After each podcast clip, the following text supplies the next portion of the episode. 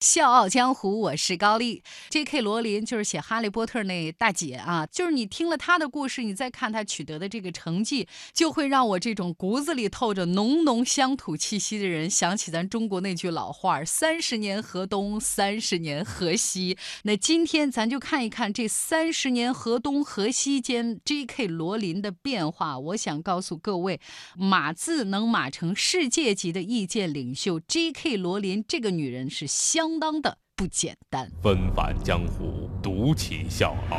高丽掌门笑傲江湖，敬请收听。J.K. 罗琳，一九六五年七月三十一号出生在英国格温特郡啊，就是如果是哈利波特的忠实粉丝，大家应该知道，跟哈利波特是同一天生日。呃，那句歌怎么唱来着？七月份的尾巴，你是狮子座，狮子座女生。她的家里条件呢非常一般，爸爸呢是在飞机制造厂工作，哪个制造厂呢？就是造豪华车，劳斯莱斯那个厂子啊，人家也造飞机的发动机。妈妈呢是一个实验室的技工，爹妈呢都没念过大学，总共生了俩闺女，日子过得相当紧张。罗琳呢是家里永远被忽视的老大。平凡的家庭，平凡的外貌，平凡的社交能力，就这样的女生，在家在学校其实都不是特别招人待见的。所以同学们也送她一外号，叫“罗琳石头”，就觉得永远好像冰冰冷冷的，没有任何感觉。唯一的优点就是读书好，但是对不起，在英国这个优点好像不像在我们国家可以被无限放大。平凡不要紧，罗琳的内心一直有一朵小花正在发芽。他呢，从小就爱听故事，慢慢学着就自己去讲故事。六岁的时候就开始写作，处女作呢是一篇叫做《兔子》的故事，主角罗伯特得了麻疹，朋友们都来看望他，这是他写的那篇故事。所以你从这个里面就能体会到他的内心是特别渴望别人来关心自己的。学习那么努力，罗琳当时是雄心勃勃想去考牛津大学，结果呢没考上，后来呢又去了埃克塞特大学。又因为报专业和父母闹翻天，造发动机的老爹在人家眼里啊，只有蓝翔技校这样的学科才是有饭吃的，就是你必须要学一技之长，学什么希腊哲学、什么西方哲学，那能饿死，知不知道？拗不过顽固的老爹，罗琳就耍了一个小心眼儿，打着现代语言的幌子报了古典文学。爹妈呢，一直到参加女儿的毕业典礼，才发现说我被这姑娘给摆了一刀啊，根本。不知道怎么回事儿，大学一毕业，罗琳就被老爸赶去赚钱了。第一份工作是文秘，就是你想这么小一姑娘去做案头工作，结果肯定是经常被骂。所以当时罗琳就想着辞职，但是虎爸一发威，他就一哆嗦啊，我我还是算了吧，先忍一忍吧。这个时候，一直温柔慈爱的母亲生病去世了，这个对罗琳打击非常大。但是还不到半年时间，老爸就带回来一个新的阿姨，罗琳当时非常生气，所以后。果很严重，文秘这活儿姐不伺候了，贸然辞职的结果就是综合能力差，加上长相很普通，等于找不到工作。罗琳只能是凭着英国人的先天优势，跑到葡萄牙去教英语。这个周期呢，罗琳经常坐火车，当时也没有什么社交网络可以刷，像咱没事刷个朋友圈什么的，所以正好拿这些无聊的时光来瞎想。哈利波特就是这么诞生的。当然，我要告诉各位，生活总会有柳暗花明的那一刻，背井离乡也有新的斩获。一九九二年，在葡萄牙，一个叫乔治·阿朗特斯的新闻记者对罗琳是一见钟情。可怜咱家小罗琳，因为打小没被人表白过，就好不容易碰见这么一纯爷们儿，所以不管三七二十一，完全不挑人。认识几个月就闪婚了，第二年生了一个闺女。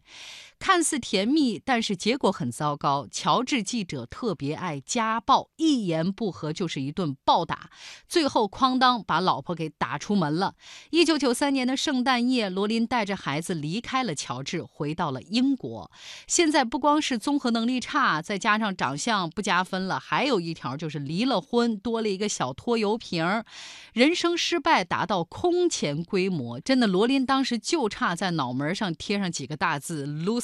啊，就是失败者，失业的单身妈妈，我们可想而知她的日子有多么的难熬。零收入，罗琳只好是带着孩子和老鼠挤在一个小破公寓里。因为跟老爸的关系很紧张，所以他也不可能去啃老，吃饭都成了问题。这个期间呢，罗琳得了抑郁症，他会抱怨自己的出身，抱怨生活，抱怨自己各种各样，勉强申请了低保，总算是没饿死。这段难熬的日子，罗琳后来回忆说，贫穷带来的恐惧和压力，有的时候就是绝望。既然最坏的事情都经历了，还有什么好怕的呢？何况罗琳非常爱他的女儿，而且他还有一个大的创意。冬天的英国特别冷，因为家里没钱烧暖气，女儿是冻得脸都发紫了，所以罗琳只能是厚着脸皮推着婴儿车去他妹夫开的咖啡馆里面去蹭一蹭暖气，蹭上一杯热咖啡，点上一杯咖啡，他会坐好几个小时，一边哄闺女，一边写《哈利波特》。生活如此艰险，温暖神奇的世界只能在文字里呈现了。而这个时候，罗琳心里的那朵小花儿。也开始绽放，而我现在要告诉各位的是，这家咖啡店现在已经成了旅游景点了，就连当年罗琳坐过那把椅子都恨不得现在要供起来了。才华和智商从来不会对命运的反复无常有所准备。稿子完成之后，罗琳把它寄给了当地十二家出版社，出版社一看是新人，都懒得搭理，懒得翻，十二家出版社全部都退稿了。生活越来越艰难，再这么下去，女儿就养不起了。就在罗琳要被生活彻底打败的时候，奇迹出现了。欢迎收听《笑傲江湖》，周一到周五早上六点四十五，晚上七点三十五，记得要听哦。还有就是在公众微信搜索“经济之声笑傲江湖”，关注我们，支持高丽掌门。因为他是我小姨。一家濒临倒闭的小出版社找上门来，你想啊，就这么两个人，算是两个穷人啊，反正大家什么都没有，就索性孤注一掷，勉强出版了第一本。接着呢，美国一个不入流的小制片人觉得，哎，这小说好像还挺有意思，那那我就把他这个版权买了吧。谁也没想到，一瞬间，罗琳的小说逆袭，直冲世界畅销书榜首，出版社、电影制片人都跟着火了，才华被点亮，谁也拦不住。用罗。罗琳的话说：“媒体出现了，带来了童话般的结局。为了摆脱贫困，为了养闺女，罗琳拼命的写写写。《哈利波特》系列出版的准时度堪比闹钟，就是整整十年，罗琳从赤贫翻身变成了十亿美元女富翁。这是什么概念呢？就是一不小心比英国的女王还有钱。”终于，他和女儿告别了破公寓，搬进了十七世纪的老房子，大豪宅，有花园，有草坪。家里面的动物朋友呢，也从原来的老鼠变成了松鼠。花园里面的树呢，很大，就是长出去了，不小心都得阻碍交通啊，一点不夸张。人生从一个极端走向另一个极端，连感情生活都来了第二春。